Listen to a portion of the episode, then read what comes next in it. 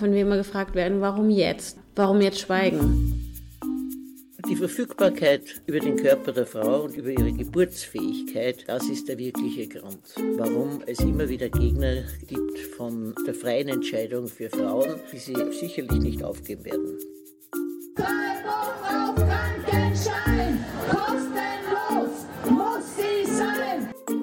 Das Private ist politisch. Das kann ja wohl nicht wahr sein, dass so wenig passiert ist, dass wir immer noch da stehen, wo wir sind. Wir wollen die Führungspositionen, wir wollen die Rektoratsjobs und wir wollen das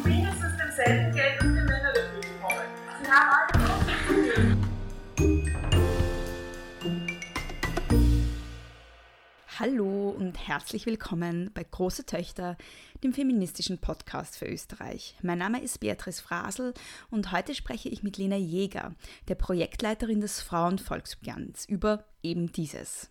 Wie ihr vielleicht schon bemerkt habt, gibt es die Möglichkeit, große Töchter über ein Patreon-Programm zu unterstützen. Und zwar, wenn ihr auf die Seite großetöchter.podbean.com geht, große Töchter immer mit zwei S und OE, und auf den grünen Button rechts oben klickt. Ich möchte betonen, dass der Podcast gratis ist und gratis bleibt. Nachdem ich aber alles alleine und unbezahlt mache, freue ich mich natürlich sehr über finanzielle Unterstützung.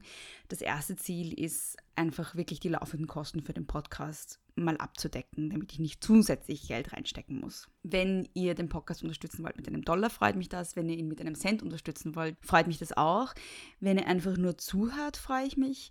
Wie gesagt, der Podcast ist gratis und ob ihr ihn unterstützen wollt oder nicht oder könnt, bleibt ganz euch überlassen. Ich freue mich auf jeden Fall über jede Person, die zuhört. Meine Frage ist aber, für die, die Patrons oder Matrons von große Töchter werden möchten. Was wollt ihr für Rewards? Normalerweise ist das bei den meisten Podcasts Merchandise, also Tassen, T-Shirts, Sticker und dann aber auch Patreon-Exclusive Content.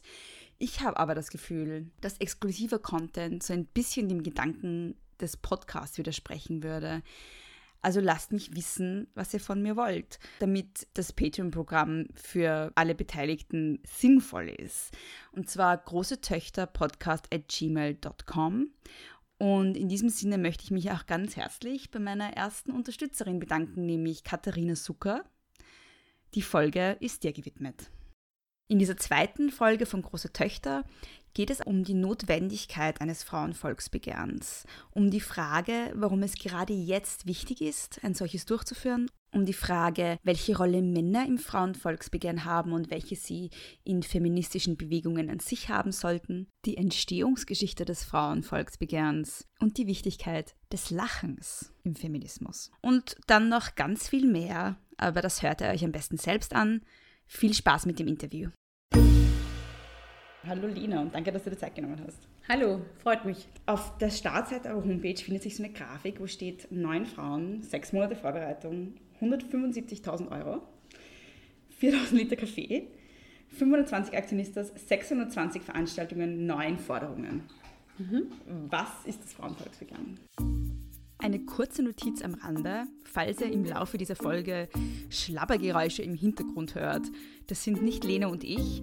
Das ist die Frauenvolksbegehren-Hündin Elsa, die sich gerade von einer Biberattacke erholt und mit der ich mich auch gleich angefreundet habe. Ein Foto von ihr findet ihr auf Instagram.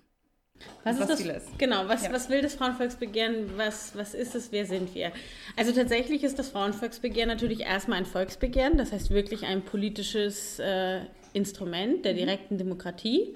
Für das haben wir uns auch tatsächlich bewusst entschieden. Es gab ja auch genug Debatten, gerade im feministischen ähm, Kontext, darüber, warum wir überhaupt ein Volksbegehren machen. Also tatsächlich sind wir erst einmal ein Volksbegehren und als mhm. dieses kämpfen wir tatsächlich auch dafür, dass sich in der politischen Landschaft etwas verändert. Was ist das Frauenvolksbegehren? Ist tatsächlich, und was will es, eine ähm, gar nicht ganz so einfache Frage, ist eine, eine Frage oder ein Punkt, der vielleicht sehr gereift ist in den letzten Monaten, in den letzten vielen Monaten, die wir das jetzt machen. Ich würde in einem Satz sagen, wir wollen ein gutes Leben für alle. Mhm.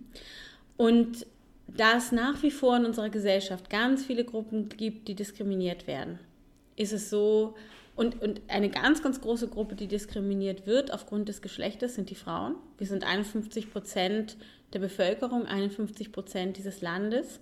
Und Frauen erfahren alle miteinander, egal aus welcher Bildungsschicht sie kommen, egal wo sie sozialisiert sind, eine gemeinsame Diskriminierung und das ist die Diskriminierung, die sie als Frauen erfahren. Dass sie in bestimmte Rollen als Versorgerin, also als, als, als quasi Kinderversorgerin, als ähm, häuslich kategorisiert werden. Sie erfahren Kollektivdiskriminierung, weil sie alle irgendwo in ihren Branchen schlechter bezahlt werden. Auch wenn es immer mal wieder eine einzelne Frau gibt, die dagegen ankämpft und vielleicht mehr verdient als die Männer in ihrer mhm. Firma. Ja. Mhm. Es ist ja das Frauenvolksbegehren 2.0. Mhm. Warum? Genau, also es gab ja schon mal ein Frauenvolksbegehren, nämlich jetzt vor 21 Jahren, mhm. 1997. Dementsprechend ist es natürlich so gewesen, dass wir irgendwie beides wollten. Wir wollten anknüpfen an das Frauenvolksbegehren, mhm. das es schon mal gegeben hat, anknüpfen auch insofern, um einmal ganz deutlich auch die politische Botschaft herauszulassen, das kann ja wohl nicht wahr sein, dass so wenig passiert ist, mhm. dass wir immer noch da mhm. stehen, wo wir sind, dass wir immer noch einen Pensionsunterschied von fast 50 Prozent haben, einen Gender Pay Gap, also einen, einen Entlohnungsunterschied in Österreich von über 20 Prozent, nach wie vor einer der höchsten in Europa. Mhm. Das andere ist natürlich aber schon, dass wir uns auch abgrenzen wollten. Mhm. Ja, also so mit sehr vielen Frauen auch, die beim ersten Frauenvolksbegehren aktiv waren und die in den letzten 20 Jahren in der feministischen Szene gekämpft haben, ähm, gibt es halt auch viele Gespräche darüber, was die, viele von ihnen haben immer gefragt, wo bleiben die jungen Frauen? Sind die überhaupt noch mhm. feministisch? Und ja, mhm. die jungen Frauen sind noch feministisch, sie sind anders feministisch, es hat sich viel verändert, aber sie sind da. Und auch das wollen wir quasi mit dem 2.0 zeigen und gleichzeitig auch die Frage stellen, wie kann Frauenpolitik, wie muss Frauenpolitik heute im 21. Jahrhundert aussehen, im mhm. digitalen mhm. Zeitalter? Und auch, wie kann eigentlich ein neuer Feminismus ausschauen? Habt ihr, also ihr seid noch in Kontakt mit den Frauen des ursprünglichen Frauenvolksbegehrens. Also beim, in der ersten Pressekonferenz, glaube ich, wenn ich das richtig in Erinnerung habe, war Eva Rossmann auch dabei. Mhm. Genau, das ist aber allerdings immer, das ist schön, dass du mich da noch fragst, diese erste Pressekonferenz. Ähm, Tatsächlich ist es das so, dass das Frauenvolksbegehren 2.0 noch nie eine bundesweite eigene Pressekonferenz gemacht hat. Und das war damals nicht unsere Pressekonferenz, okay. sondern es war die Pressekonferenz der Frauen vom alten Frauenvolksbegehren mhm. zu deren Jubiläum. Und wir haben vorher Kontakt aufgenommen zu ihnen und sie haben uns gefragt, ob wir nicht dabei sein möchten und dann bei dieser Pressekonferenz herauslassen wollen oder quasi die Bombe platzen lassen mhm. wollen, dass es ein neues Frauenvolksbegehren mhm. geben mhm. wird. Und auf diese Einladung haben wir dann ähm, ja, Ende Februar eine Zusage gegeben, mhm. Auch um uns selbst den Druck zu machen, dass bis dahin alles soweit stehen ja, muss. Ja, ja. Genau. Ähm, Deswegen waren wir auf ihrer Pressekonferenz, ja. nicht sie auf unserer. Okay, das wusste ich gar nicht. ähm, die neun Frauen, die da auf der Homepage stehen, wer ist das? Ähm, ja, das sind sozusagen die Erstinitiatorinnen. Mhm. Wir sagen das immer so, weil es waren sozusagen neun Frauen, die mhm. sich regelmäßig getroffen haben und die eigentlich wirklich jetzt maßgeblich federführend die ersten Forderungen erarbeitet haben. Natürlich mit anderen Menschen, die uns mhm. äh, damals auch schon als Aktivistin unterstützt haben, aber es waren eigentlich im Wesentlichen neun Frauen, mhm. die wirklich, würde ich sagen, vier Monate lang sich wöchentlich getroffen haben. Mhm. Ja, mhm. genau. Und wir sind eine ganz gemischte Gruppe, also wir haben einen Altersabstand von zehn Jahren. Ähm, es kommen einige von ihnen aus der Kommunikationsbranche. Ähm, wir sind immer nicht so, wir, wir nennen immer nicht so gerne alle Namen, ja.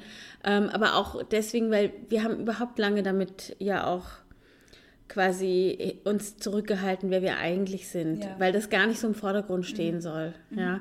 Letztendlich ist jede von uns tatsächlich austauschbar. Von uns gibt es ganz, ganz, ganz, ganz viele in Österreich. Mhm. Und ja, irgendwann ist das halt mal so, dass wieder der richtige Moment da ist, die richtige Energie entsteht mhm. und ähm, du jetzt sagst, ja, okay, jetzt, jetzt mache ich ernst und das bleibt jetzt nicht mhm. bei dem Gerede, sondern jetzt setzen wir es wirklich um, jetzt werden wir politisch aktiv. Und wie ist die so. Idee überhaupt geboren worden? Also was war da der Anstoß dazu? eigentlich tatsächlich die Angst vor einem Backlash. Das mhm. kann man auch ganz klar so sagen, weil mhm. wir haben ja Ende 2016 damit begonnen. Da gab es die ersten Überlegungen, eben auch in dem Business-Netzwerk Sorority damals. Ja. Ähm, und dann gab es ein erstes Treffen im November im Wohnzimmer. Damals waren da so um die 30 Frauen und mhm. wir haben auch alle gesagt, so was unsere Motivation ist, da zu sein. Und damals war die Angst, ähm, einen sexistischen Bundespräsidenten, einen frauenfeindlichen Bundespräsidenten vielleicht doch noch zu bekommen, wenn Van der Bellen nicht bestätigt wird in der Dezemberwahl 2016. Die, das war da und auch tatsächlich der Schock über das Wahlergebnis äh, in den USA, ja. Und im Jänner 2017 haben wir dann wirklich ein für alle Mal beschlossen, wir ziehen das jetzt durch. Das ist, es ist Zeit, es ist spürbar, dass ein Umbruch da ist.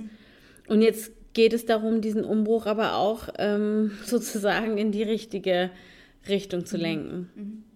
Das finde ich besonders interessant. Ähm, Das habe ich auch mit in der ersten Folge mit äh, Heidi Schrotzek besprochen. Ähm, Das ist einerseits, also es ist eine unglaublich interessante Zeit, gerade Feministin zu sein, ähm, weil es einerseits, nämlich nicht nur in Österreich, sondern international, einfach diesen riesigen Backlash gibt. Andererseits aber auch so eine der größten feministischen Bewegungen, die es jemals gegeben hat, kommt mir vor. Also es gab dann in Amerika die Women's Marches, es gibt bei uns eben jetzt ein Frauenvolksbegehren, es gibt Me Too, ja. Und, Am ähm, Wochenende kann. Toll, Genau, tolles ja, Zeichen. Genau, ja, nämlich ja. so popkulturell Ja. einfach so hat, Feminismus einfach so, ein, so einen riesigen Moment einfach und das finde ich irrsinnig spannend. Bist du da optimistisch eher oder, Mhm. pessimistisch? Ich bin sowieso Optimistin, sonst Ja. würde ich das nicht machen.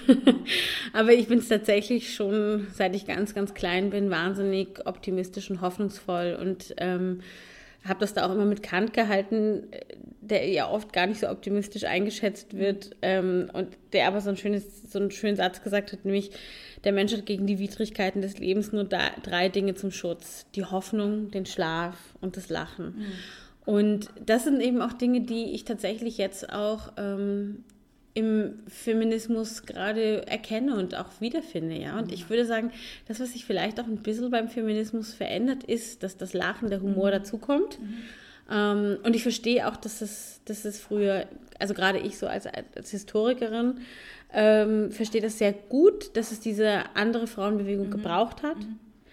Aber tatsächlich ist es eben jetzt für uns auch 2.0 und es, es, es verändern sich Dinge und ich würde sagen, dass wir tatsächlich manche Dinge ein bisschen mehr von der humorvollen Seite aufziehen. Eine, ein anderes, ein anderer Punkt, wo ich einen großen Unterschied sehe, ist auch, dass wir den feministischen Kampf mit den Männern und nicht gegen sie führen.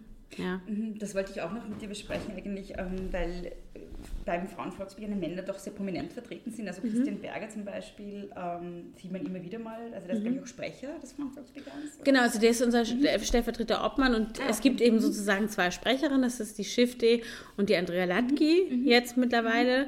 Ähm, wir haben ja auch mal die Theresa Havlicek als erste Sprecherin gehabt und auch ähm, ganz, ganz kurze Zeit die Maria Stern, bevor sie zu Liste Pilz gegangen ist. Und Christian und ich sozusagen sprechen in unseren Funktionen auch. Und ähm, genau, so kann man jetzt eigentlich sagen, dass gerade viele Leute aktuell für das Frauenvolksbegehren bundesweit sprechen. Wir haben aber tatsächlich auch in jedem Bundesland Sprechende.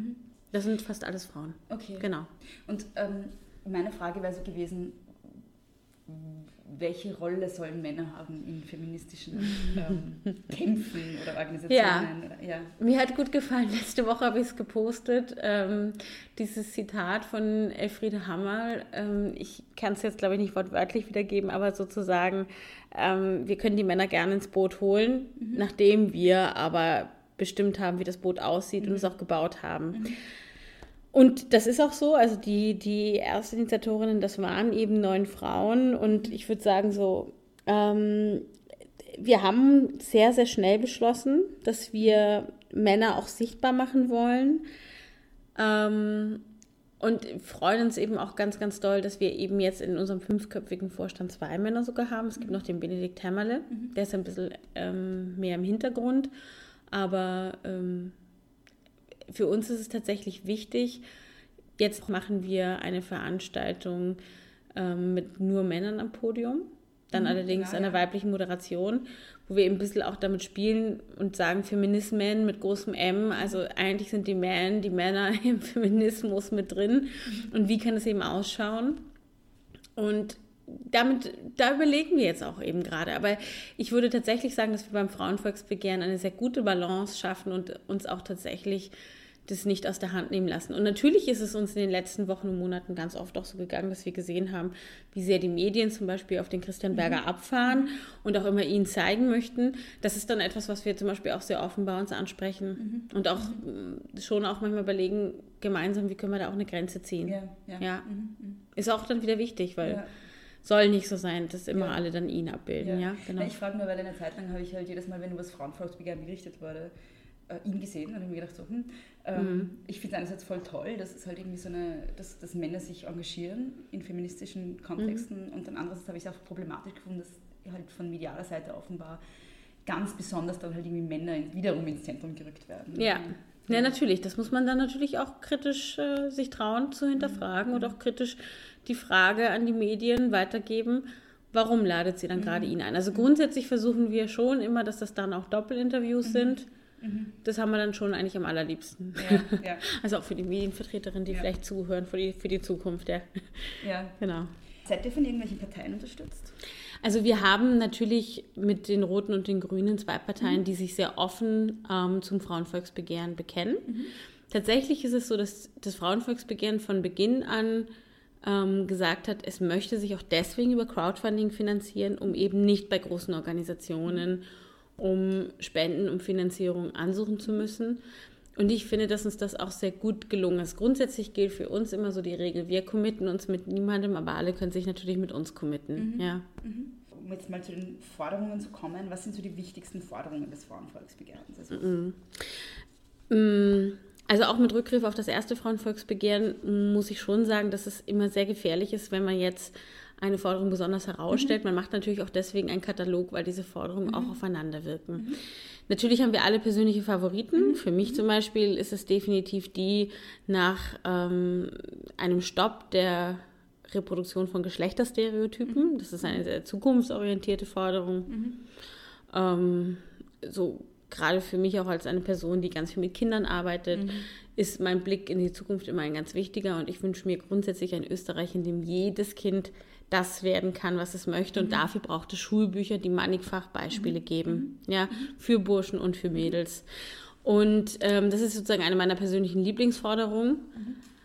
Aber ich würde sagen, dass wir mit den drei Ebenen, die wir da jetzt gefunden haben, mit dreimal drei Forderungen, einmal sozusagen für eine öko ökono ökonomische Ebene, nämlich einfach auch die Existenzsicherung spielt für Frauen eine große Rolle. Dann die Ebene, wo es quasi um Frauen und Gesellschaft geht. Wie ist das Bild in der Gesellschaft und auch Frauen sozusagen ein Stück weit von ihrer Reduzierung auf eine Mutterrolle zu lösen. Und dann die letzte Ebene, wo es eigentlich um ihren Körper, Selbstbestimmungsrecht und auch Sicherheit für ihren Körper geht.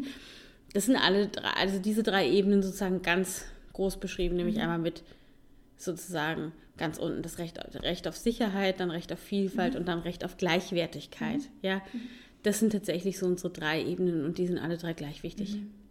also die neuen Forderungen oder die neuen Sammlungen an Forderungen eigentlich habt ihr ja betitelt mit Macht teilen, Geld teilen, Arbeit teilen, dann Armut bekämpfen, Wahlfreiheit ermöglichen, Vielfalt leben, dann Selbstbestimmen, Gewalt verhindern und Schutz gewähren. Genau. Und ähm, ja, beim Thema Macht teilen, da geht es äh, um die gleichberechtigte Teilhabe im politischen Bereich unter anderem. Also so, äh, es geht darum, dass auf, auf Wahllisten die Hälfte, äh, also Wahllisten und Vertretungskörper steht hier, die Hälfte aller Plätze für Frauen reserviert werden. Äh, und zwar auf allen Ebenen. Da gibt es ja in Österreich vor allem das Problem, also es gibt wenig Frauen auf Regionalebene. Also bei den Bürgermeisterinnen haben wir, glaube ich, 7,5 Prozent oder 7,6. Unter zehn auf jeden Fall. Ja. Und, bei, und dann gibt es keine Spitze, also auf Bundesebene haben wir dann im Nationalrat, ist auch nicht bei 50 Prozent, aber wesentlich mehr schon. Allerdings dann, Momentan ein Drittel. ja, ja, aber, Insgesamt. ja, ja, aber mehr als ähm, auf Regionalebene meine ich Mhm. jetzt. Ja, ja. Und dann das zweite große Problem ist, finde ich, dann so die Spitzenkandidatinnen der Parteien, weil das gibt es tatsächlich nicht. Das sind Spitzenkandidaten. Ja. Hoffentlich dann jetzt, ne? Weil Ja. wenn der Podcast gehört wird, dann ihr wissen wir ja zum Glück schon, ob es die Meinl Reisinger geschafft hat. Und es freut mich natürlich, dass äh, da momentan gerade eine Ja. Frau präferiert wird. Finde ich schön, finde ich ein gutes Statement. Mm, Genau, also grundsätzlich ist diese Macht teilen, das ist gerecht, Forderung, die Forderung nach einer Sichtbarkeit von Frauen auf allen hierarchischen Ebenen der Gesellschaft und der Politik. Und natürlich, so manchmal wird uns da ein bisschen vorgeworfen, das ist so eine Privilegiertenforderung, die gilt jetzt am Ende wieder nur für Aufsichtsräte oder, oder ja, nur für Menschen, die, sich, die es überhaupt schaffen können, in die Politik zu gehen.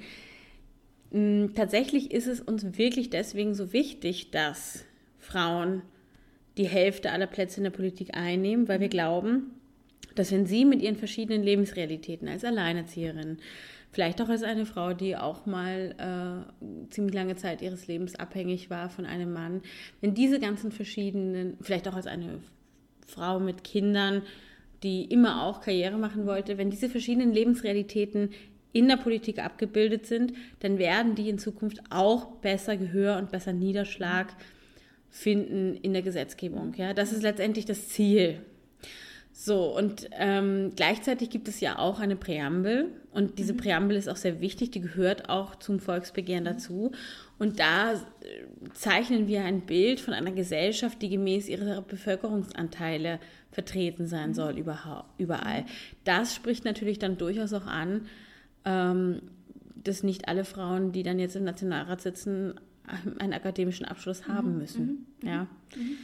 Ähm, und das, das, das alles sind Punkte, an denen man arbeiten muss und die das Frauenvolksbegehren durchaus auch anspricht. Aber grundsätzlich glauben wir, dass diese Quotenforderung, die übrigens keine Frauenquote ist, sondern eine Geschlechterquote. Wir sprechen hier auch ganz deutlich an, dass es verschiedene gesellschaftliche Ebenen gibt, wo deutlich mehr Frauen vertreten sind, zum Beispiel in der Pflege, zum Beispiel in der Bildung, vor allem in den, auf den schlecht bezahlteren Ebenen. Und da muss man eben auch etwas tun, um den Männeranteil zu erhöhen. Ja.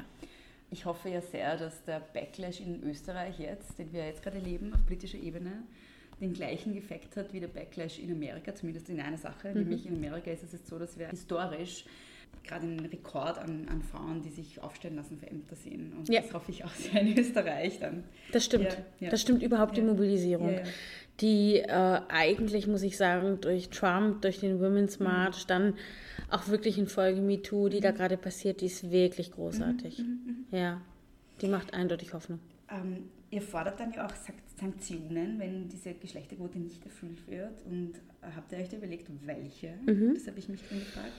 Genau, also es ist auf jeden Fall zu lasch zu sagen, man muss dann zum Beispiel wie in Deutschland um die Plätze reduzieren. Also tatsächlich finden wir ganz knallhart, dass Listen, politische Listen, die nicht paritätisch sind, einfach nicht zugelassen werden können. Dann kann im schlimmsten Fall die Wahl nicht stattfinden. Ja. Und letztendlich ist es tatsächlich so, du hast einen spannenden Punkt angesprochen, das garantiert immer noch nicht, dass quasi auch die Frauen in die, also Wie an die Spitze kommen. Ja.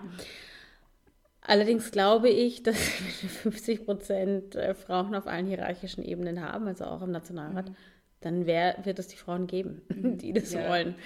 Ja. Ja. Beziehungsweise eine Möglichkeit ist dann, dass man halt auch so ein, ein wie heißt das, Reißverschlussprinzip Ja, klar. fordert und so. ja, Aber Auch das geht, ja. Das geht dann einen Schritt noch weiter.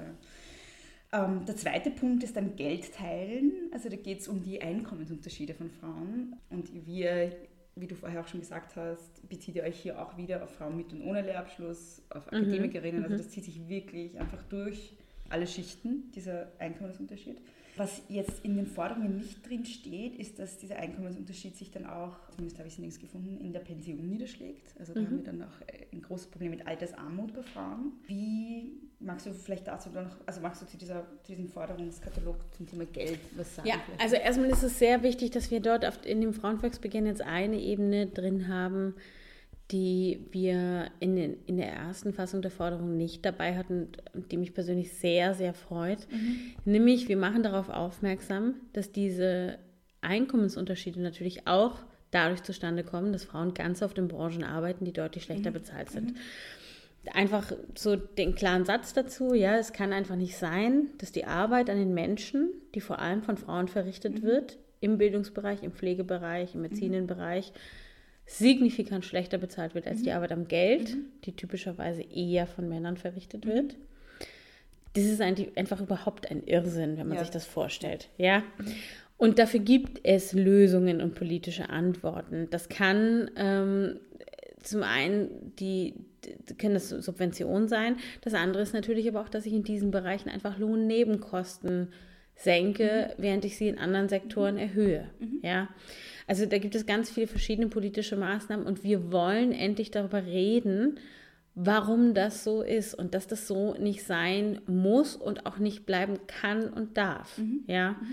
Aus verschiedenen Gründen. Erstmal, weil wir, wenn wir da in diesen schlechter bezahlten Branchen eben auch den Männeranteil erhöhen wollen, dann werden wir da mehr Lohn zahlen müssen. Ähm, Pensionsunterschied haben wir ja sozusagen in, er, in der ersten Fassung der Forderung drin gehabt, haben wir jetzt hier aktuell nicht mehr drin. Wir sind uns dessen sehr bewusst, lobbyieren das auch.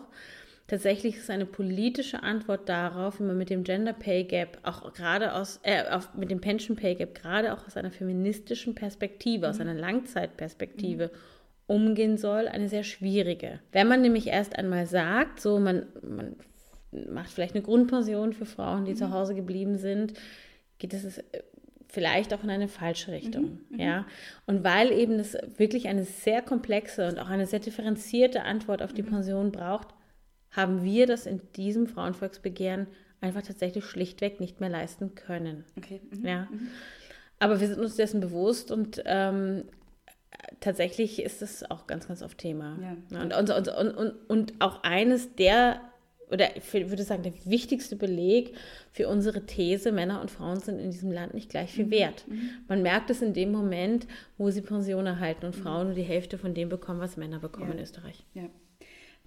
Was meint ihr genau mit objektiver Bewertung von Arbeit? Soll es da gehen um die Bewertung von der Arbeit am Menschen zum Beispiel? Ja, genau. Okay, gut. Also, das. Genau, solche Geschichten. Auch letztendlich die Frage, ich meine, da kann man tatsächlich so, wir sind alle keine totalen äh, Utopistinnen, aber ich meine, man kann schon einfach auch mal sich trauen, die Frage zu stellen, kann es wirklich sein, da arbeitet ein Mensch eine Stunde und ein anderer Mensch arbeitet eine Stunde. Der eine Mensch bekommt für diese Stunde 5,70 Euro netto und es gibt einen anderen Menschen, der bekommt dafür 800 Euro netto.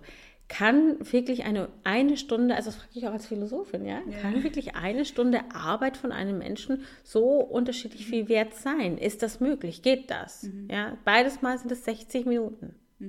Und wer entscheidet das? Ja, das ist ja irre. Ich finde es immer so schön, wenn die, die Daniela Kickel hat mich in einem echt tollen Gespräch ähm, darauf aufmerksam gemacht. Ähm, ich habe jetzt vergessen, wie der heißt, aber es gibt so einen total verrückten Tag in den USA. Der ist äh, in den USA schon am 3. oder 4. Jänner. In Österreich ist am 6. Jänner. Und es ist der Tag, an dem der, die bestverdiensten Manager quasi das Jahreseinkommen des Durchschnitts erreicht haben. Tatsächlich, das kennt Am 3. oder 6. In Österreich ist es der 6. Jänner. Die Top-Manager haben am 6. Jänner so viel verdient, wie der Durchschnittsmensch bei uns in einem Jahr. Ja, und ich meine, da ist die Frage, ist das echt noch gerechtfertigt? Ja. Wahnsinn. Okay, das, wus- das, kan das kannte ich nicht. Also, das ist echt schräg. Ähm, Muss mal recherchieren, wie der Ja. Tag heißt. Gibt es jetzt echt das kurz vergessen. verdauen. Ja. Ähm, eigentlich, ja, das bringt uns eigentlich dann schon zur nächsten äh, Forderung, das ist Arbeit teilen. Ja, Weil es in Österreich noch immer so ist, dass Frauen 75 Prozent der unbezahlten Arbeit leisten. Also da reden wir noch gar nicht von schlecht bezahlter Arbeit, da reden wir tatsächlich Ja. von unbezahlter Arbeit. genau.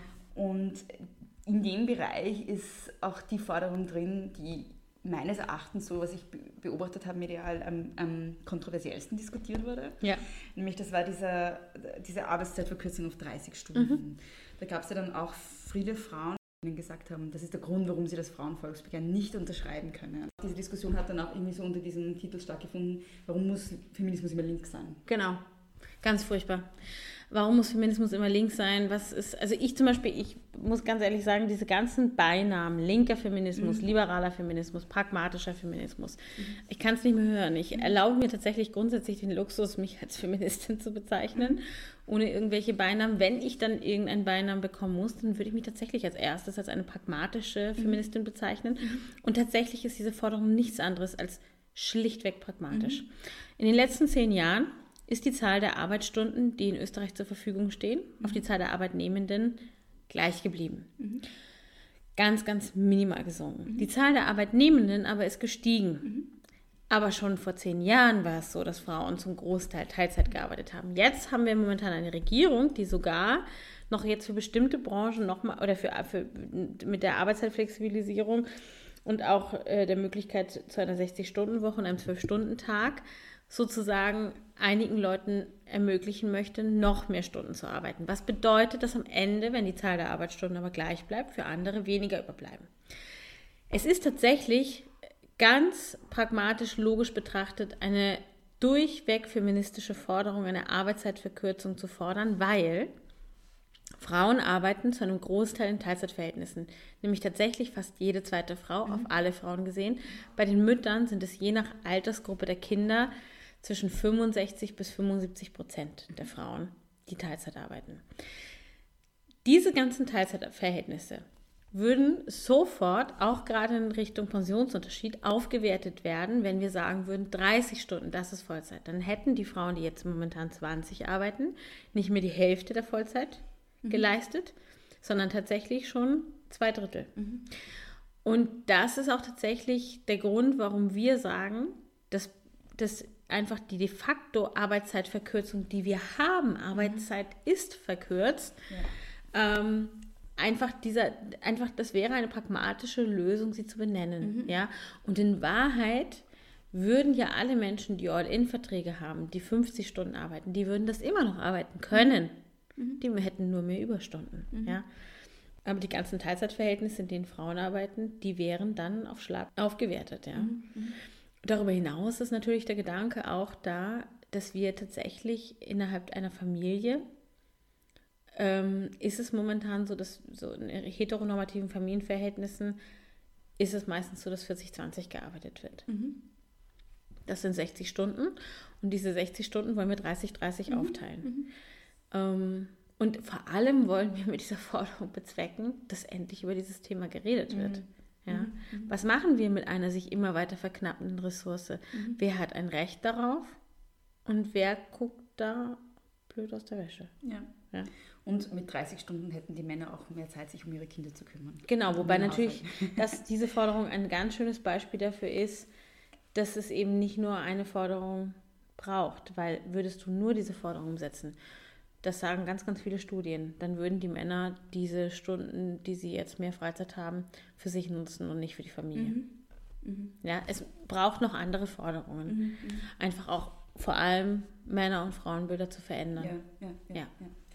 Ähm, ihr fordert auch eine Förderung von kleinen und mittelständischen Unternehmen.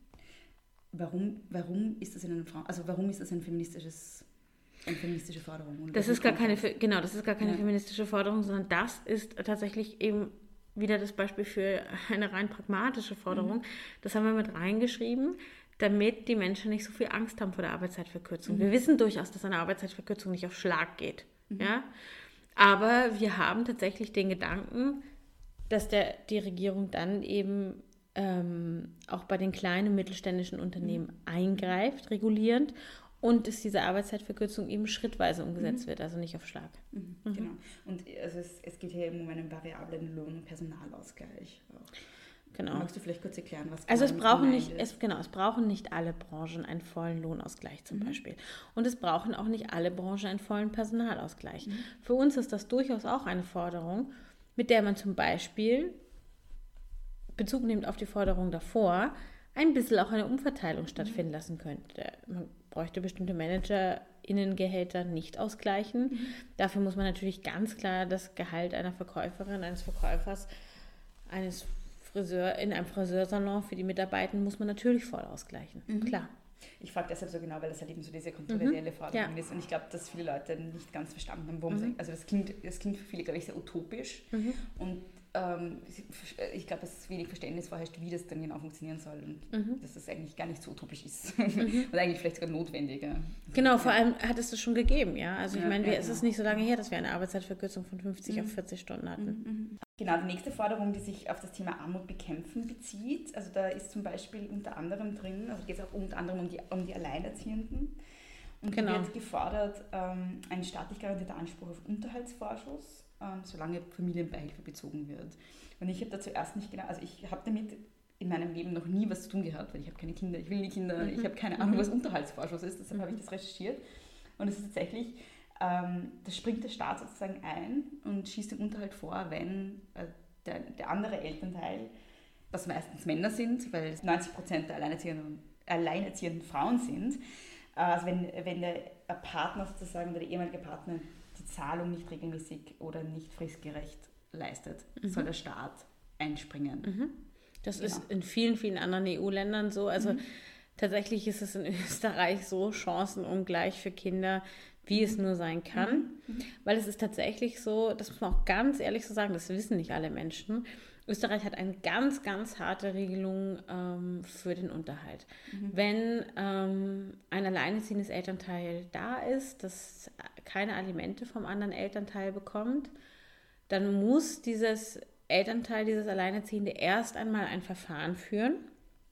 Und in diesem Verfahren muss nachgewiesen werden, dass, der, äh, dass, das, dass das Elternteil, das nicht zahlt, zahlungsfähig ist. Und nur wenn das zahlungsfähig ist, das andere Elternteil, dann leistet der Staat sozusagen einen Unterhaltsvorschuss. Das ist ein Wahnsinn. Ja? Und eben dann auch unterschiedlich hoch. Also wenn ich sozusagen klug war als Frau und ich habe mich von einem Mann schwängern, schwängern lassen, der eine große Firma hat und ähm, wo auch man tatsächlich leicht ermitteln kann, dass der wirklich auch viel zurückzahlen kann, bekomme ich den Höchstsatz und der wird dann eingefordert.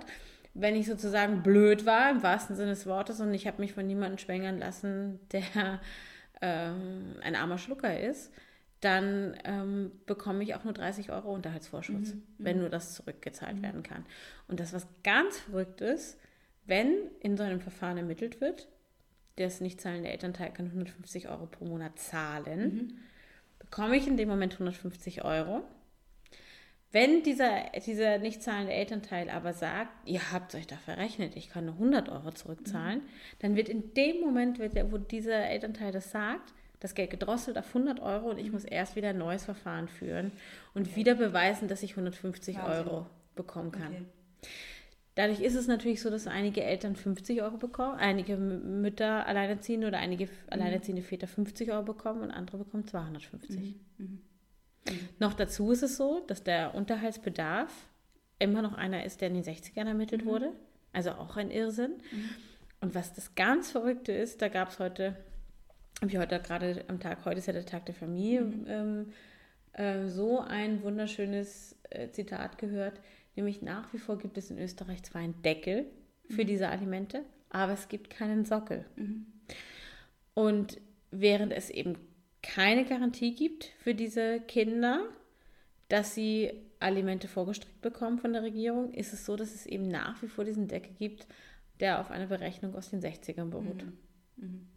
Was ist so eure Idee von Familie eigentlich? Wir haben natürlich im Moment ganz klar damit zu kämpfen, dass wir gerade eine Regierung haben, die wirklich ein ganz stereotypes Familienbild bedient, nämlich Vater, Mutter, Kind. Und da kämpft das Frauenvolksbegehren ganz klar an. Wir halten das für sehr, sehr veraltet. Es gibt Familien, die leben in Patchwork-Familien. Da gibt es vielleicht sogar zwei Stiefväter, die auch mit zur Familie gehören, bestimmte Stiefgeschwister. Ähm, dann gibt es natürlich Regenbogenfamilien, Eltern, äh, Kinder, die mit zwei Müttern, mit zwei Vätern aufwachsen.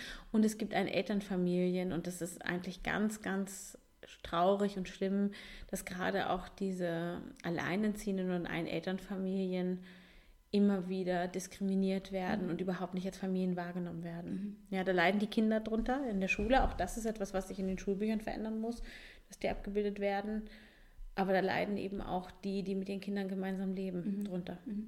Eine Forderung, die sich auch bezieht auf ähm, Familienpolitik eigentlich, äh, ist äh, die Forderung nach einem kostenlosen, qualitativen, hochwertigen Kinderbetreuungsplatz für jedes Kind bis 14 Jahre, und zwar unabhängig vom Monat. Da gibt es in Österreich das große Problem, das wiederum ganz oft vor allem Frauen haben, weil es Arbeit ist, die vor allem auf Frauen lastet in Österreich, ähm, dass sie eben keinen Kinderbetreuungsplatz haben.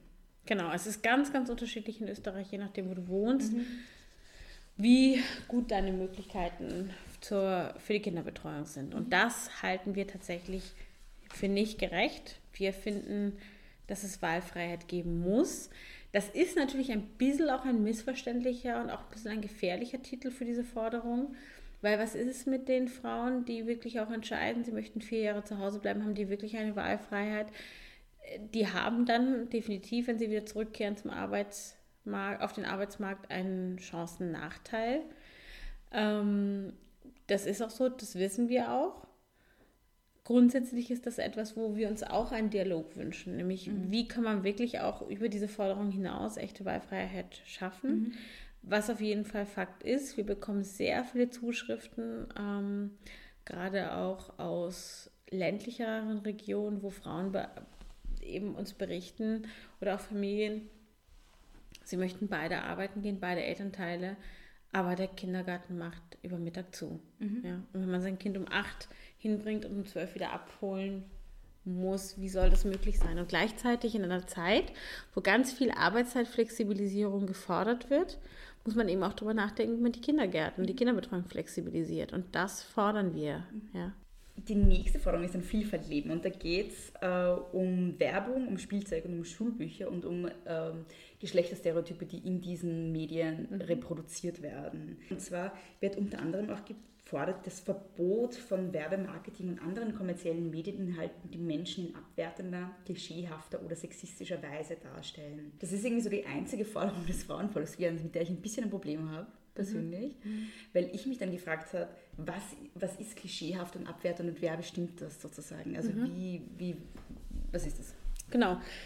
Das, das ist eben, habe ich ja gesagt, das ist ein bisschen meine Herzstückforderung. Ich halte sie für eine der aller, aller wichtigsten Forderungen, ähm, wenn wir wirklich eine, wenn wir wirklich Welt nachhaltig verändern wollen. Ähm, klischeehaft würde ich sagen, ist, es gibt leicht zu ermitteln bestimmte Normen, die werden Frauen und Männern zugeschrieben.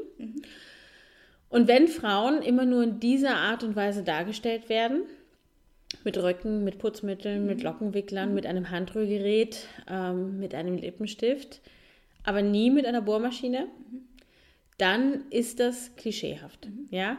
Das mit dem Abwertend ist natürlich tatsächlich viel schwieriger, aber es gibt unglaublich viele Werbespots, in denen Frauen zum Beispiel verniedlicht werden. Das ist etwas, wo wir sagen, mh, da kippt es dann sehr schnell und da ist es dann auch abwertend. Ja? Und das mit dem Sexistisch ist am leichtesten, zum Beispiel nackte Haut zu ze zeigen, nur dann, wenn es quasi auch unmittelbar mit dem Produkt ähm, vereinbar ist. Also wenn ich für ein Bier werbe, muss ich keine Frau im Bikini zeigen. Wenn ich für eine Körpercreme werbe, durchaus. Ja, zum Beispiel für eine Sonnenmilch. Dann ist das nicht sexistisch. Wenn ich den Bikini bewerbe, ist es auch nicht sexistisch. Ja. Wenn ich aber ein Putzmittel mit einer nackten Frau oder ein Auto mit einer nackten Frau ähm, bewerbe, dann schon. Ja. Und dass es dann immer sozusagen sich das Argument durchsetzt, Sex sells, ist ähm, einfach nichts, was wir stehen lassen können und auch nicht stehen lassen wollen. Ein Beispiel, ähm, vor ein paar Monaten ist der Gender Monitor ähm, in Wien rausgekommen und es gibt tatsächlich zwei Sachen, die sich unter den Frauen verschlechtert haben. Es Rauchen, also die Raucherinnen haben zugenommen und die Essstörungen haben zugenommen. Und so zum Beispiel, dass Frauen einfach in verschiedenen Körper, mit verschiedenen Körperformen dargestellt werden, halten wir für sehr wichtig. Wir halten für sehr wichtig, darauf aufmerksam zu machen, dass Frauen ab einem gewissen Alter von der öffentlichen Bildfläche verschwinden. Ja, gerade so die ganzen Sachen, die jetzt in Richtung Film, Gender Report, ähm, sowohl in Deutschland als auch in Österreich erschienen sind, sind in dem Kontext ganz wichtig zu erwähnen. Einfach, wenn man feststellt, dass eigentlich auf vier Männer eine Frau kommt, dann ist das zu wenig. Und wenn man dann merkt, dass über 50 es fast gar keine Frauen mehr gibt, Männer aber schon, dann kann das einfach nicht sein und dann ist das kein Zufall. Weil die Frauen leben länger. Ja, und irgendwo müssen sie abbleiben. Ja. Und das sind alles so Sachen, die wir einfach ähm, damit meinen. Und ja, wer kann das entscheiden?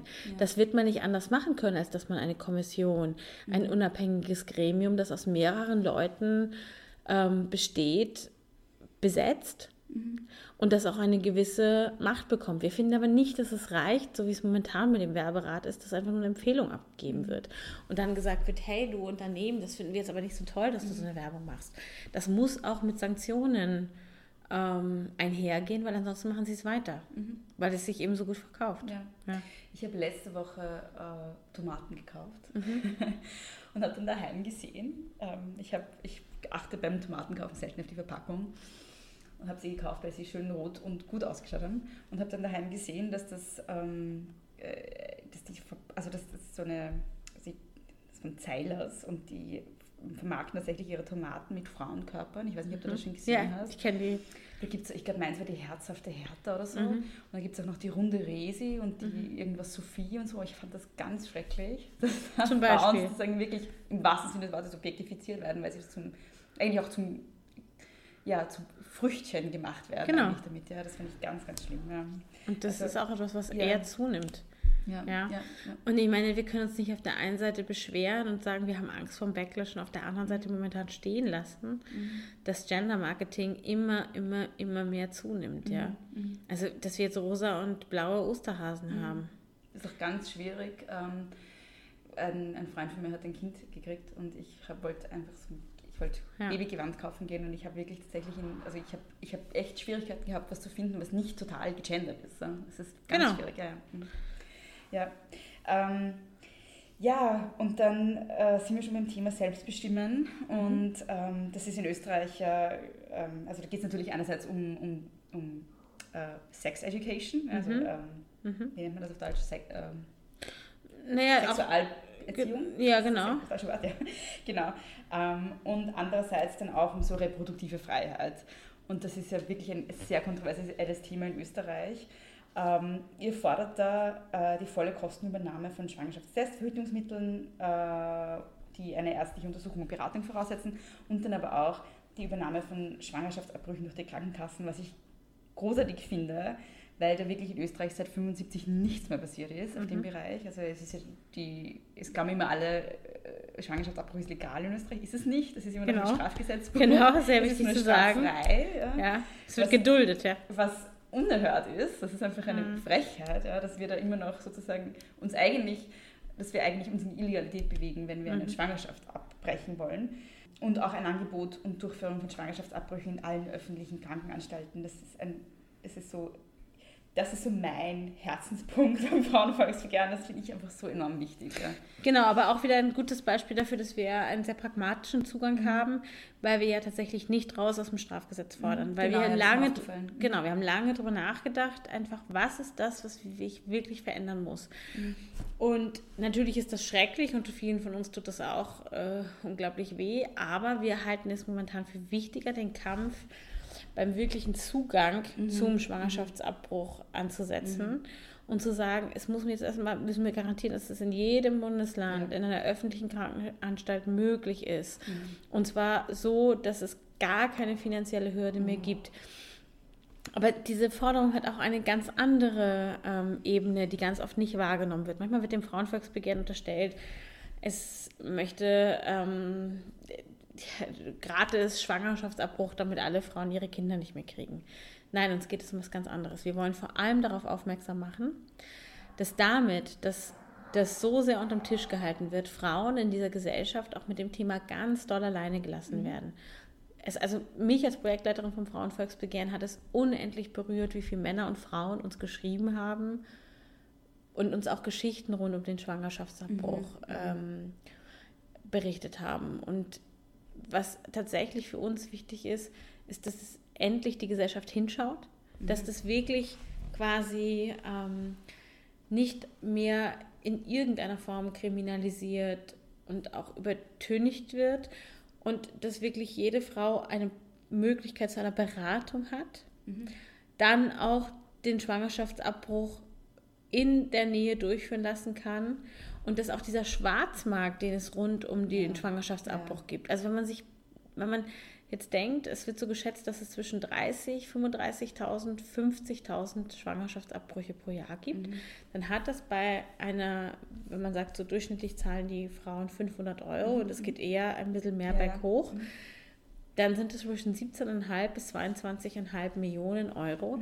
Da frage ich mich, wo bleibt dieses Geld? Und auch das ist etwas, was wir einfach transparent machen möchten, ja.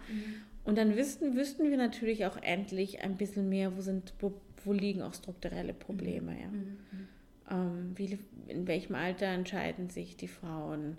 Haben sie schon Kinder oder nicht? Das würde alles die Krankenkasse erheben und würde natürlich dann auch der Regierung Möglichkeit geben, auch Maßnahmen zu treffen Ja. gegen die strukturellen ähm, Gründe, die auch eine Frau entscheiden lassen, ich breche jetzt die Schwangerschaft ab. Fakt für uns ist, in dem Moment, wo eine Frau sagt, ich möchte dieses Kind nicht zur Welt bringen, ich möchte diese Schwangerschaft abbrechen, muss sie die Möglichkeit dazu haben. Sicher, behütet und beraten. Und ich glaube, was auch ganz wichtig ist dazu zu sagen, ist, dass ähm, ein Eintreten für das Recht auf Schwangerschaftsabbruch ja nicht ein Eintreten gegen Kinder ist oder dagegen, dass Frauen Kinder kriegen sollen oder Kinder kriegen wollen oder so, sondern dass es einfach ein, eigentlich de facto ein Eintreten ist für glückliche Kinder, ja, die auch von Eltern äh, geboren werden oder von Eltern großgezogen werden, die diese Kinder tatsächlich auch großziehen und gebären wollen. Ja. Genau. Es ist eh immer verrückt, für Schwangerschaftsabbruch sein. Wer ist für einen Schwangerschaftsabbruch? Niemand ist für einen Schwangerschaftsabbruch. Und das gesamte Frauenvolksbegehren hat ganz viele Forderungen, die tatsächlich nachhaltig dazu führen können, dass ähm, weniger Schwangerschaftsabbrüche durchgeführt werden von den Frauen, die das eigentlich aus strukturellen Gründen tun. Ja. Ja. Ja. Zum Beispiel die Kinderbetreuung und zum Beispiel auch ähm, natürlich die kostenlosen Verhütungsmittel Genau, ja. und auch die Beratung dazu. Ja. Und die, äh, die Sexualerziehung in den Schulen. Ja, genau. Mal, ja, ja, ja. Total. ja, und die letzten zwei Punkte, also der eine ist Gewalt verhindern. Genau. Ähm, in Österreich ist es tatsächlich noch so, dass jede fünfte Frau von Gewalt betroffen ist. Also ich glaube, die, die, jede fünfte Frau, das bezieht sich ja auch auf Gewalterfahrungen durch Partner, also so das, was immer so als häusliche Gewalt bezeichnet wird. Geht es um, um körperliche und sexuelle Gewalt äh, und bei sexueller Belästigung drei Viertel aller Frauen. Ähm, das ist ja auch sehr hochgekochte Debatte, Debatte jetzt mit MeToo. Ihr fordert da eben den Ausbau von äh, Frauen- und Mädchenberatungsstellen, den Ausbau der Kooperation zwischen verschiedenen Behörden und Stellen und verstärkte Sensibilisierungsprogramme. Jetzt gibt es ja das Problem, gerade in Wien auch, dass Frauenhäuser zum Beispiel, also wirklich, wenn es dann schon um ganz akute Notsituationen geht, einfach wirklich bei weitem nicht genug Geld haben. Ja. Ähm, ja, also ich weiß gar nicht, ob ich eine konkrete Frage habe dazu, weil das ist ja alles komplett klar und ich glaube, es gibt kaum jemanden, der das nicht unterschreiben würde. Aber Es gibt schon einen sehr wichtigen Aspekt. Ja. Und der wichtige Aspekt für uns bei dieser Forderung ist, dass wir da den Schwerpunkt legen auf Gewalt verhindern. Ja. Mhm. Und auch äh, wirklich sagen, so Prävention, das muss ausgebaut werden, weil was daran so wichtig ist, ähm, letztendlich, wenn man das jetzt wirklich Geschlechter ver vergleicht, Frauen mit Männern, dann erleben mehr Männer Gewalt als Frauen. Ja? Nicht häusliche und nicht sexuelle. ja, Aber weil eben so viele Männer Opfer von Gewalt werden, geben sie auch die Gewalt wieder. Und wenn man diesen Gewaltkreislauf durchbrechen möchte, dann wird man sich endlich mit Prävention, wird man sich mit den Motiven auseinandersetzen müssen. Das, äh, Gewalt ist ein strukturelles Problem, ist ein Problem des Patriarchats. Ja? Und wir werden es nicht lösen, indem wir sie länger einsperren oder überhaupt mehr Strafen verhängen, sondern wir werden es lösen, indem wir uns fragen, warum verüben Männer diese Gewalt? Ja, das machen sie nicht, weil sie böse sind. Das machen sie nicht, weil äh, sie alle einen Dämon in sich haben, sondern das ist ein, ein Systemfehler. Ja, und den müssen wir suchen, den müssen wir finden. Und da braucht es eben die, die, den Ausbau der Kooperation von Polizei mit Ärzten, mit Einrichtungen. Ganz schwierig zum Beispiel auch an dem Punkt, möchte ich auch gerne darauf hinweisen, ist es auch, dass zum Beispiel so Männerberatungsstellen, die sind auch Ja. nie ausfinanziert. Und wenn Ja. die um Finanzierung ansuchen, dann aus denselben Töpfen müssen sie es bekommen, aus denselben Töpfen wie Frauenberatungsstellen finanziert werden, was natürlich schwierig ist, bringt sie auch in ein Konkurrenzverhältnis, Ja, ja. Ganz schwierig. Ja. Ja. Und hier schließt natürlich dann eben auch unsere letzte Forderung an, weil die sozusagen das Ganze umdreht und die sagt dann schon, Schutz gewähren, das ist gerecht. Und darauf machen wir, da in dieser Forderung machen wir darauf aufmerksam, dass sämtliche Personen, die aus geschlechterspezifischen Gründen fliehen, nicht nur Frauen, sondern auch Transpersonen, auch Intersex-Personen, alle Personen im LGBTIQ-Bereich, dass deren Fluchtgründe anerkannt werden müssen und hier in Österreich auch extra, extra berücksichtigt werden müssen. In dem Sinne, dass es spezielle qualifizierte Einrichtungen gibt. Ja. Und diese beiden Forderungen beschäftigen sich eben mit dem Recht eigentlich auf Unversehrtheit des Körpers. Und das ist natürlich eigentlich ein Wahnsinn, wenn man sich Ja, das ja, vorstellt. ja. Ich finde es auch ganz toll, dass ihr das ähm, Thema von also, äh, geflüchteten äh, Menschen, die entweder Frauen sind und Mädchen oder LGBTIQ-Personen, ich finde es super, dass ihr das reingenommen habt, gerade auch deshalb, weil das im Moment halt schon mutig ist.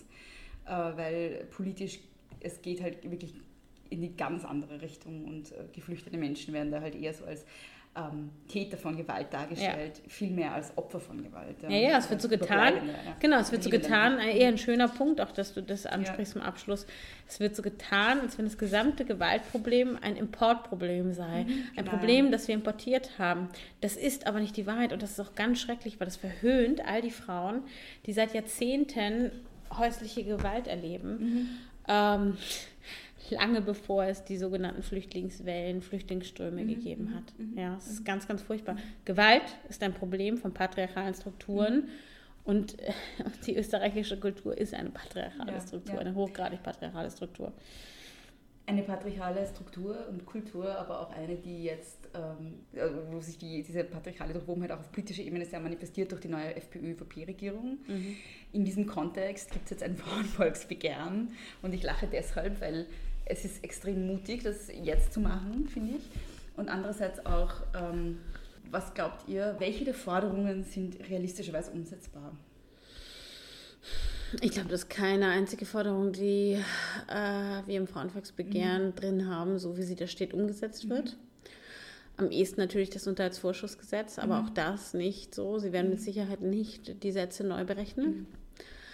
Ähm, und trotzdem ist es natürlich ganz, ganz wichtig, also auch wenn wir immer gefragt werden, warum jetzt? Mhm. Ja, warum jetzt schweigen? Und Fakt ist aber auch, und das ist mir tatsächlich auch wichtig zu sagen, ja, wir sind kein Anti-Regierungsvolksbegehren. Wir haben dieses Volksbegehren initiiert, ja, ja. da hatten wir noch eine schwarz-rote Regierung. Mhm. Ähm, und auch da war es wichtig zu sagen, hey, liebe Leute, das geht alles noch nicht weit genug. Ja. ja.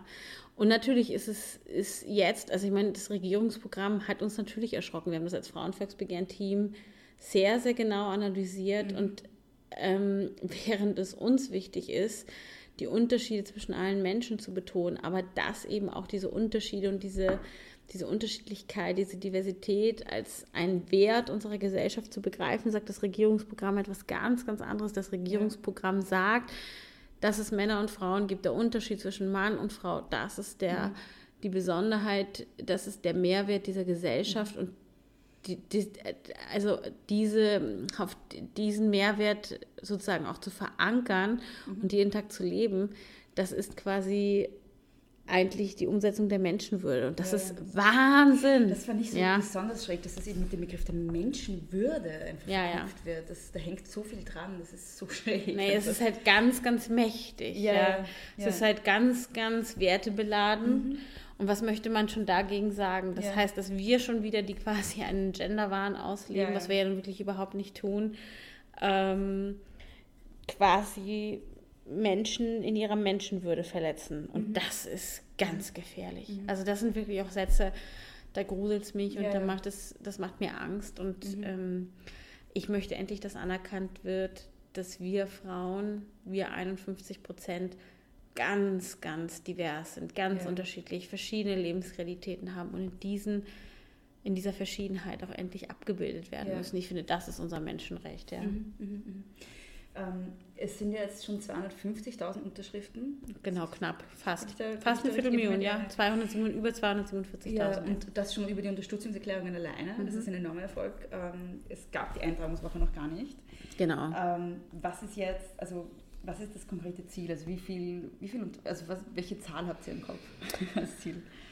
Es zählt am Ende jede Unterschrift. Ja. ja, weil ich meine, natürlich werden wir jetzt, da wir schon über 100.000 haben, auf jeden Fall im Nationalrat behandelt werden müssen. Wir werden in den Ausschüssen sitzen und mhm. ähm, das ist, glaube ich, auch gut und richtig und mhm. wichtig.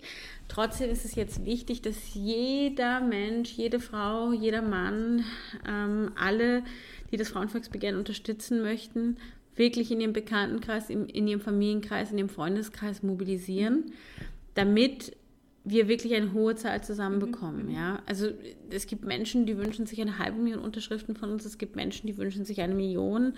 Es gibt Menschen, die sagen, Hauptsache ihr bekommt so viel, wie das alte Frauenvolksbegehren ja. hatte. Das waren zwar 650.000 mhm. Unterschriften knapp.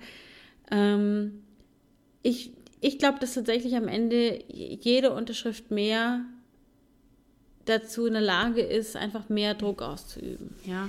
Es ist ja jetzt rausgekommen, dass die, also es wurde vor kurzem verkündet, dass die äh, Eintragungswoche im Oktober stattfindet. Genau. Wann ist das genau? 1. bis 8. Oktober. Und äh, wo kann man dann, also magst du noch kurz sagen, wo Genau. man das Frauenvolksbegehren unterschreiben kann? Genau. In jedem Gemeindeamt natürlich wieder oder online mit der Bürgerinnenkarte ist jetzt auch noch genug Zeit, sich die Bürgerinnenkarte zu holen. Also macht bitte auch eure Verwandten und Freunde im Ausland darauf aufmerksam, dass sie dieses Frauenvolksbegehren unterschreiben können. Erstmals möglich, Volksbegehren aus dem Ausland zu unterschreiben. Und ähm, wir suchen auch gerade wirklich noch äh, Aktivisten und Aktivistinnen, also wenn ihr das jetzt gerade hört und Lust habt, euch zu beteiligen Richtung Eintragungswoche, ist es wirklich wichtig, dass wir vor den Gemeindeämtern stehen, gemeinsam einen Stand machen und Leuten sagen, hey, diese Woche ist es soweit, ihr könnt reinkommen ins Gemeindeamt und eure Unterschrift abgeben. Ja. Und wenn Leute jetzt so wie ich schon eine Unterstützungserklärung abgegeben haben, was können sie sonst noch tun? Dann bitte wirklich helfen beim Mobilisieren. Und ähm, was natürlich auch für uns wichtig ist, um quasi die Kampagne finanzieren zu können, zählt für uns auch jeder Euro. Ähm, und auch die, die nicht so viel haben, uns hilft es auch schon, wenn jemand zwei Euro überweist. Ja.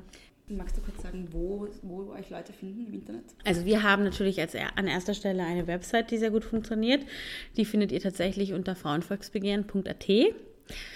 Genauso findet ihr uns auch auf den Social-Media-Kanälen. Also wir sind auf Instagram, auf Twitter und auch ähm, auf Facebook sehr, sehr einfach zu finden unter Frauenvolksbegehren. Und ähm, tatsächlich ist es so, wenn ihr Lust habt mitzumachen, braucht ihr einfach nur an mitmachen at frauenvolksbegehren.at schreiben und dann antworten wir euch und freuen uns, dass ihr mitarbeiten wollt. Und wir brauchen eigentlich in allen Bereichen Leute, ganz, ganz wichtig ist Richtung Eintragungswoche wirklich Menschen, die sich auf die Straße stellen vor den Gemeindeämtern. Dann Dankeschön, liebe Iliana. Dankeschön, war sehr, sehr schön. Ja, danke. Vielen lieben Dank an Lena Jäger für das sehr interessante Gespräch und für ihre Gastfreundschaft. Und wie auch in der ersten Folge möchte ich auch ihr danken für das Vorschussvertrauen. Den Podcast hat es ja zum Zeitpunkt des Interviews noch nicht gegeben. Und ganz liebe Grüße an Elsa. Vielen lieben Dank an euch auch fürs Zuhören. Große Töchter könnt ihr überall dort hören, wo es Podcasts gibt, unter anderem auf Podbean unter großetöchter.podbean.com. Große Töchter geschrieben mit zwei S und UE. Auf TuneIn, auf Stitcher, auf Pocketcast, auf Castbox und auch auf iTunes bzw. Apple Podcasts.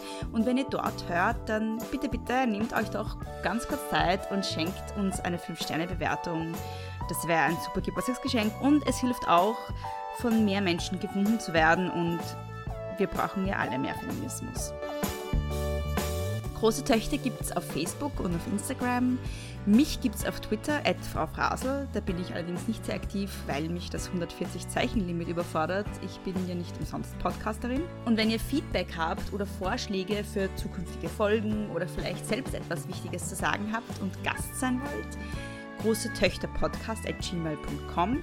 Große Töchter wie immer geschrieben mit zwei S und OE. Vergesst nicht, das Frauenvolksbegehren zu unterschreiben und alle Freundinnen, Freunde, Familienmitglieder, Bekannte dazu zu animieren, das auch zu tun. Auf frauenvolksbegehren.at findet ihr alle Infos, auch dazu, wie ihr sonst noch helfen könnt, abgesehen vom Unterzeichnen des Frauenvolksbegehrens. Und ganz wichtig ist natürlich auch immer Geld bei solchen Initiativen. Das heißt, wenn ihr spenden wollt, dann könnt ihr das auch tun und zwar an den Verein Frauenvolksbegehren 2.0 Verein zur Neuauflage eines Frauenvolksbegehrens in Österreich. Der IBAN ist AT402011183721460700. Und falls ihr jetzt nicht mitgeschrieben habt, wie gesagt, alle Infos findet ihr auch auf frauenvolksbegehren.at. Bitte unterstützt diese Initiative, wie immer ihr könnt. Das ist wirklich enorm wichtig für Österreich, gerade jetzt. Und erzählt allen von Große Töchter. Danke, bis zum nächsten Mal und nicht kleinkriegen lassen.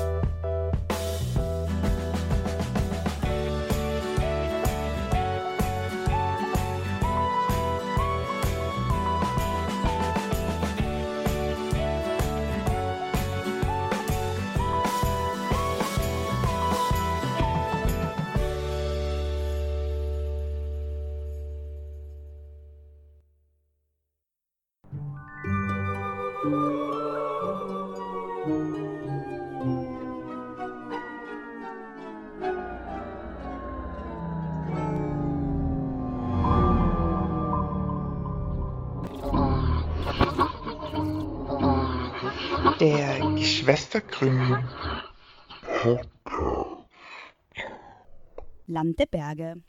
Land am Strome. Land von ähm, Jack Unterweger und Elfriede Blaunsteiner. Das reimt sich jetzt nicht ganz, aber wir werden uns nicht mit den großen Töchtern und Söhnen dieses Landes beschäftigen, sondern mit den grauslichsten Grauslichkeiten. Aus der Insel der Seligen. Von uns für euch und das jede Woche. Wir sind der Geschwister Grimm Podcast. Mein Name ist Beatrice Frasel.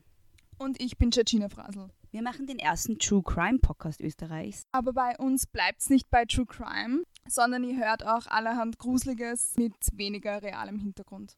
Subscribed auf iTunes oder wo immer ihr Podcast hört und freut euch auf die erste Folge am 30. April. Wir freuen uns auf jeden Fall.